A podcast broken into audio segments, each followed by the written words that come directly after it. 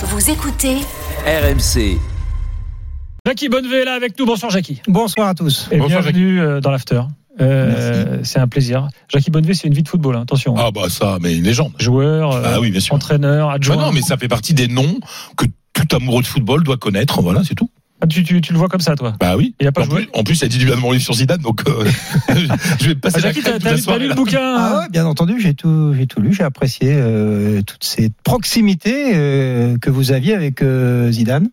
Et que j'ai toujours. Ah ça, je- Ouais, ouais. Malgré la distance. Mais il a pas joué à Lens, hein Jackie. Je te le signale. Non, mais il a joué à l'époque des, des où j'aimais plus le foot en fait.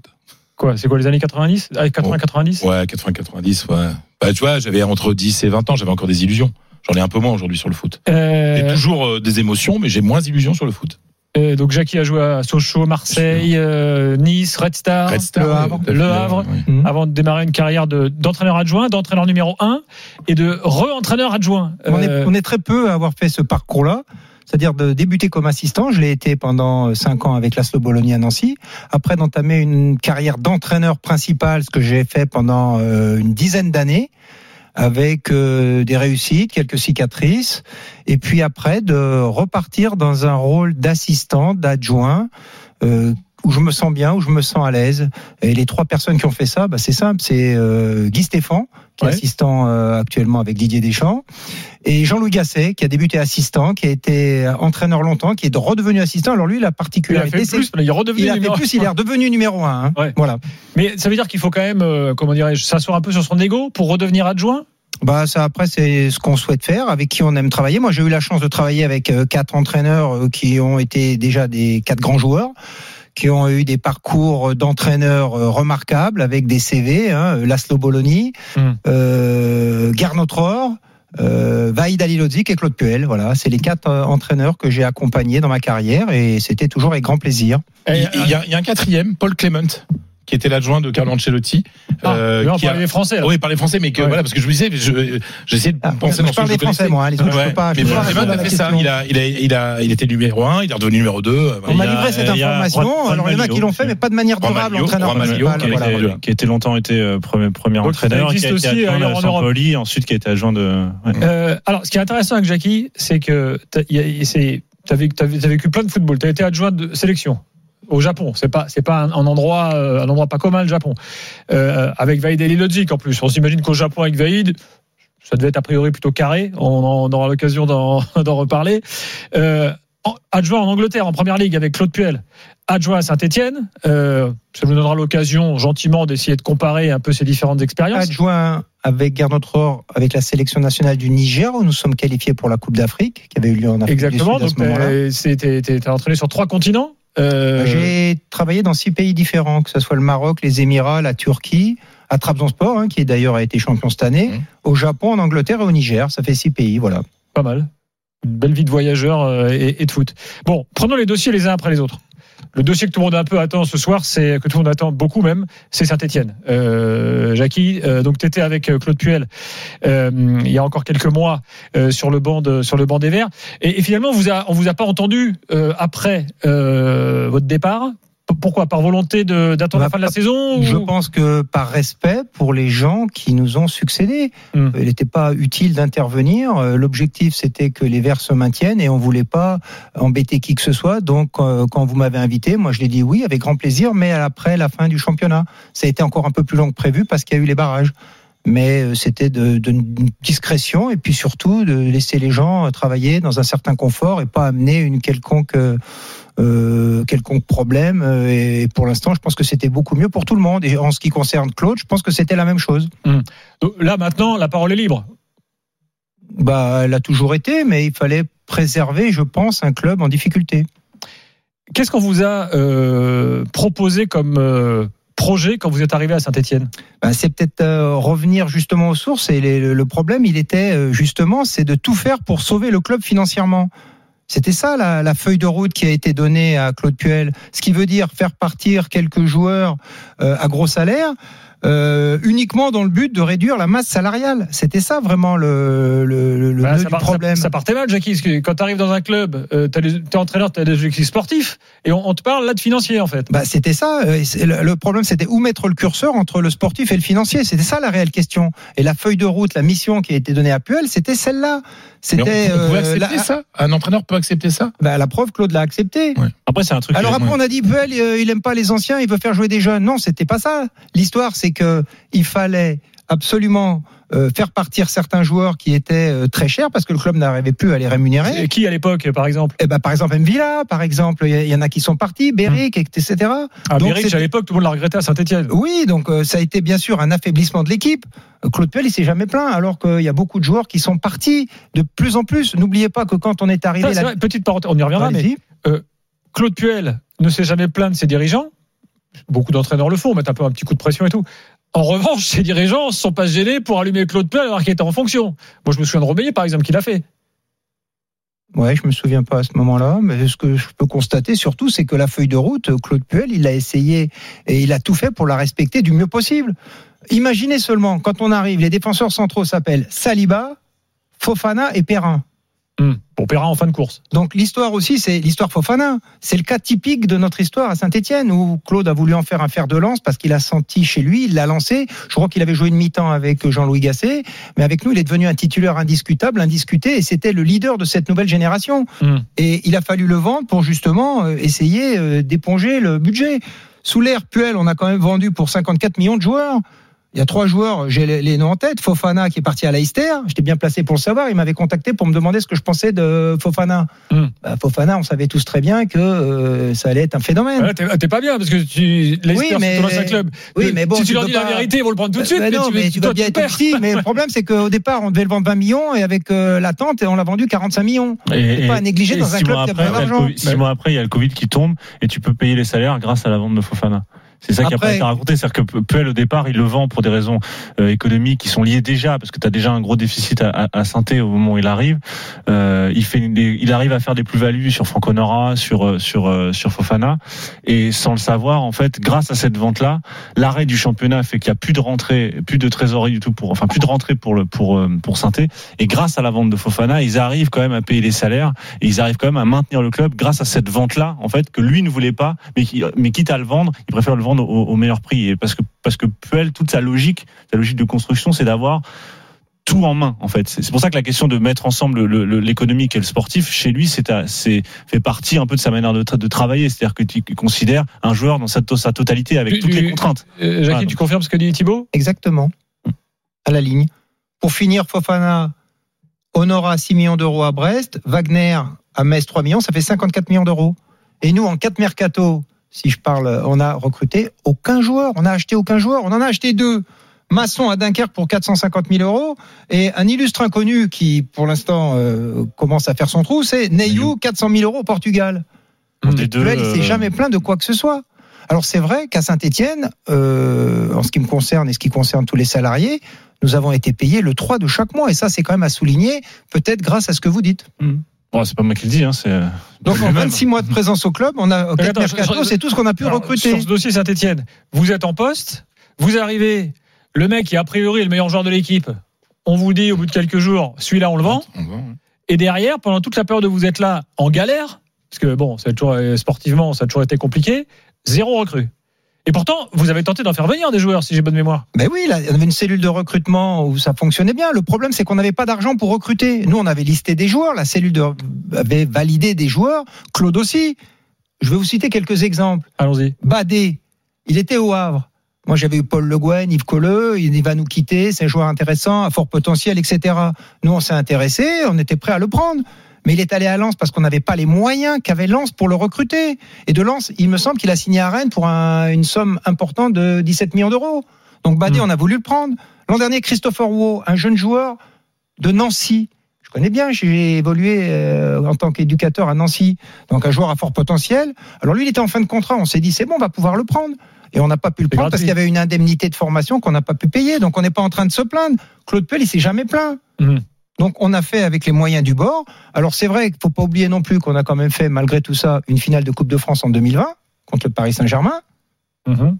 Et en 2021, nous avons fini 11e.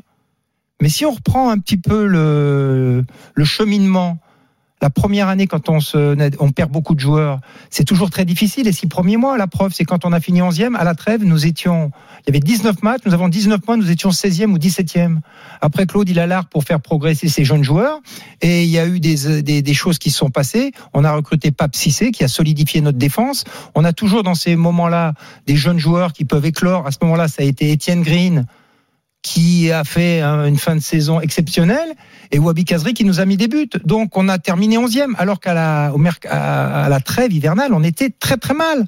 Alors là, c'est vrai, on peut dire, ouais, euh, quand ils ont été remerciés, ils avaient que 12 points en 19 matchs. C'est vrai, c'est exact. Mais il y avait, vous pensez qu'il y avait cette possibilité justement de, de faire le même coup avec, avec un peu de Bah, patience c'est ce qui était prévu. Voilà. mais alors, on on sait qu'on perd des points parce qu'il y a des jeunes qu'il faut mettre dans le bain et après on, on, on- on grimpe petit à petit. On est bien d'accord. Et la seule personne pour moi qui peut faire ça avec euh, et qui va pas se plaindre et qui va les faire progresser, c'est Claude Puel. Mm. Et à ce moment-là aussi, un- une chose importante, c'est que c'est vrai, on a 12 points. C'est mauvais. Mais le 17e, il en a que 3 de plus, 15. Donc il est toujours à, à distance. Hmm. Oui, puis Donc après, on s'est dit, on va faire ça. Après, il y a eu des choix qui ont été faits Ouais. que je respecte totalement. Il n'y a aucun problème de ce côté-là. avec des scénarios de match un peu défavorables et puis euh, Bon, mais, un, mais un fond de jeu quand même quoi. Première, première petite pub et on continue le débat sur Saint-Etienne. Puis après, on parlera de Leicester, du Japon, du rôle d'adjoint, parce que c'est très Ah, intéressant. Euh, les lives, Roland Garros, euh, Amandine, Eric. Ils sont là Ouais. 6-2, 2-0 Ah, surpris, Rafael là, Nadal. Eh oui, Non, on ouais. était en train de discuter du là, on sparring est là, moi je le connais par cœur, le père Salio, il est là, le- en arrière, sur le siège, tranquille, peinard. Il Il me distrait. Non, je- on, on- on parlait, on évoquait le sparring partner de Novak Djokovic. euh, C'est un, un bas normand, c'est pour ça que ça m'intéressait. Il est du club Hmm. de On Saint-Père-sur-Mer. vient d'écouter Jackie, du, de, Jackie non, mais je, je l'écoute religieusement. C'est pas le sujet là, et Eric. finalement, hein, le sparring partner, je sais pas s'il a bien fait son job parce que il est pas bien, hein, Djokovic. Il est pas bien, il n'arrive pas à se sortir de l'ornière. Et il est même à 40 ans sur sa mise en jeu. On peut avoir un 6-2, 3-0, euh, Amandine, ce serait assez extraordinaire. Voici, hein. Ouais, bah, pour l'instant, c'est Raphaël qui, qui mérite, hein, tout simplement. Il est, il est beaucoup plus agressif. Euh, Novak fait des erreurs euh, assez grossières comparées à d'habitude. Donc pour l'instant, c'est dans la logique des choses.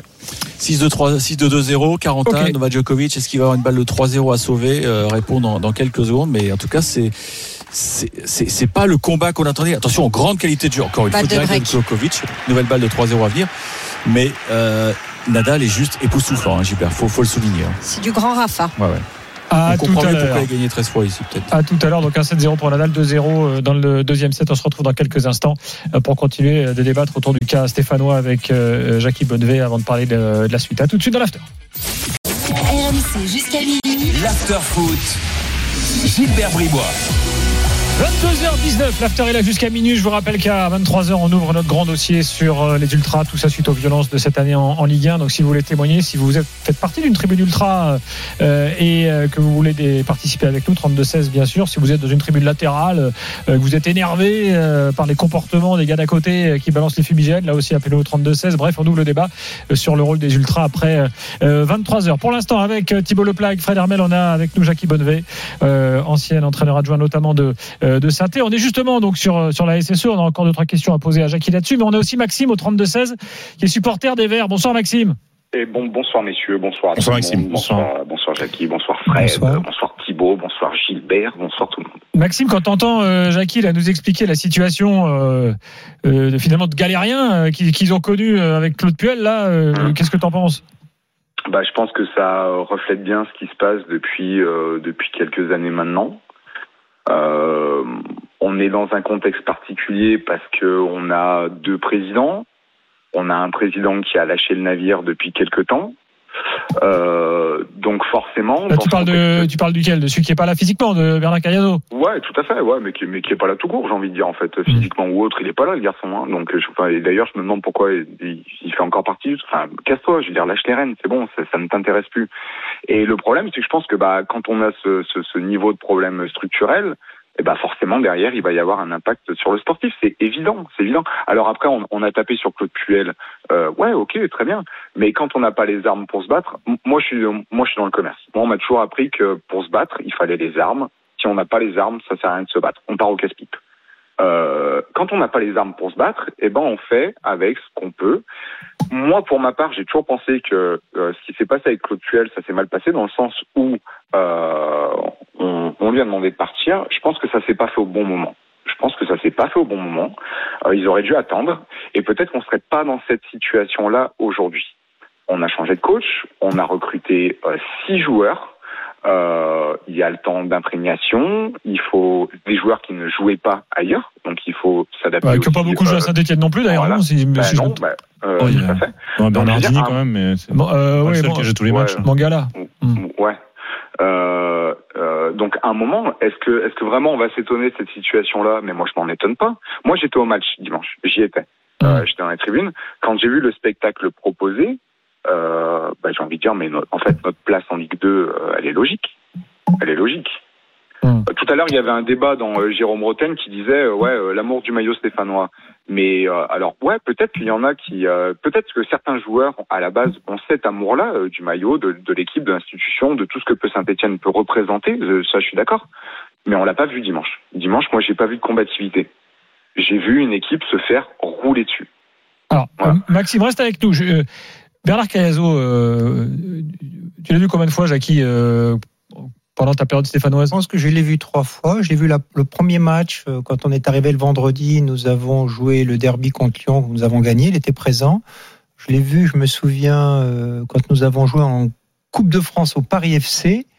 Et puis la finale de la Coupe de France. Voilà. Trois fois en deux ans, quoi, pour schématiser. Oui, mais bon, voilà. non, mais c'est Oui, non, mais c'est- C'est presque le taux de Bernadette Gilbert, Soubirous, tu me là. demandes, moi, Ouais, ouais, non, mais c'est factuel, voilà, c'est factuel. Des apparitions comme ça. Ah non, mais euh, Bernard Soubirous, c'est Très gentil au demeurant. Mais qu'est-ce que vous voulez que je vous dise Voilà. Euh, sur le problème structurel dont parle Maxime, t'es d'accord avec ce qu'il dit ou ou Oui, mais moi, quand, quand j'interviens, je suis pas là non plus pour me dédouaner ou chercher des excuses. On est, Mm. on est navré, euh, Claude pareil. Nous avons certainement notre part ou une certaine part de responsabilité. On veut pas non plus se mettre en dehors de tout. Nous avons fait de notre mieux. Moi, Saint-Etienne, c'est quelque chose de très important. Pourquoi? Parce que je suis de Rouen. Oui, c'est le donc euh, moi, en région. 14-15 ans, j'étais à tous les matchs. Mon père m'emmenait au match, donc ça représente aussi énormément.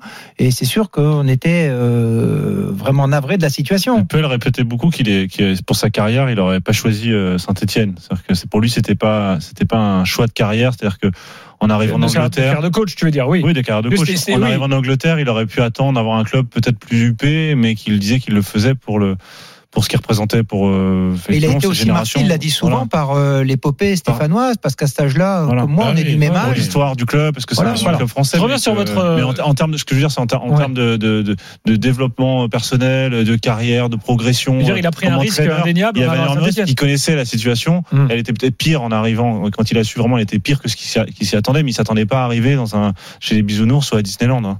Enfin, je- Euh, Il y, a- eu le fameux euh, épisode des claquettes chaussettes là. Euh, claquettes euh, peignoir chaussettes. Non, c'était peignoir claquette ou peignoir Oui, mais ça, j'ai pas très bien compris, mais bon. euh, Mais C'est sorti dans la presse comme quoi euh, des joueurs, euh, que Claude Puel aurait dit, euh, on a des joueurs en mode peignoir euh, non, euh, claquette. moi, je n'ai jamais entendu dire ça, Claude Puel. Ça a été repris, mais jamais de. de, de- Donc de- en gros, ça voulait dire certains gars, euh, en gros, qui n'en ont plus rien à cirer quoi. Euh, Il y avait les noms d'Emvilla, euh, il y avait une série, ça te. Avec Claude Puel, l'entraînement est très euh, précis, méticuleux, bien préparé. euh, et je peux dire que les 26 mois ou 27 mois que nous avons passés à Saint-Etienne, tout le monde s'est entraîné très sérieusement. De toute façon, avec Claude, c'est difficile Il n'y de avait pas faire de tir au flanc, jamais. Tir au flanc, je sais pas. Vous savez, des joueurs, quand ils vous disent parfois qu'ils sont blessés, on sait jamais où est la, la vérité. Hum. Mais euh, ça n'est pas quelque chose qui m'a marqué par- particulièrement. Quand Pas on dit, euh, Jackie, que, que Puel est un, un mec un peu buté, un peu fermé, etc., euh, vous n'avez pas du tout le même caractère que, que Claude. Vous êtes là peut-être un peu pour faire le côté euh, solaire, euh, de, de, de compenser un peu le. Ouais, pourquoi pas. Ouais, je je trouve que pas ça me convient bien parce que c'est un rôle que j'aime faire. Claude, euh, on va pas présenter Claude Puel 500 matchs euh, de joueurs ou 600 matchs euh, dans les records au niveau des de- de- d'entraîneurs. quasiment. on va pas lui demander non plus de sourire parce que lui, il estime quand, t'es sur le, quand il est sur le banc, il est pas là pour faire le clown, il est là pour accomplir une mission. Euh, voilà. Après, euh, j'ai travaillé avec des personnalités. Vaïd Alilodzik, il a une autre personnalité. Garnotreur, Bologna, c'est pas des gens. Euh, Oui, t'as euh, travaillé avec des marrants, hein, Jackie. Ouais, mais c'est peut-être moi qui leur ramené ça, justement. Je crois qu'il faut aussi détendre vous- D'ailleurs, il y a l'atmosphère. encore quelques cicatrices. Oui. On va parler tout à l'heure du rôle du, du second, mais il faut Ouais. que le second soit différent, Ah, justement. juste une Bah, petite, parenthèse, les gars. C'est fini au basket, score final, euh, Damien. C'est terminé sur la victoire de Bourges, 78-62. Les Berruyères sont à une marche du titre de championne de France. Elles essaieront d'aller concrétiser tout ça à Lyon samedi pour la troisième manche, portée notamment par leur profondeur de banc. Les Berruyères qui s'imposent dans un Prado en feu, 78-62 pour Bourges face à Lasvel. Merci Damien, bonne soirée. Euh, Jackie, qu'est-ce qu'on peut dire a posteriori de l'épisode Ruffier qui a été écarté par, euh, par Claude Puel? Bon, il y a peut-être des choses de, de l'ordre du confidentiel, je sais pas, mais enfin. Il y a des choses confidentielles. En plus, c'est difficile pour moi de m'exprimer parce qu'il y a une procédure en cours, une procédure juridique. Donc, je vois pas ce que je peux dire sur euh, Stéphane Ruffier. Bon, nous, ce qu'on a entendu, c'est qu'il avait un comportement individualiste et qu'au bout d'un moment, ça passait plus.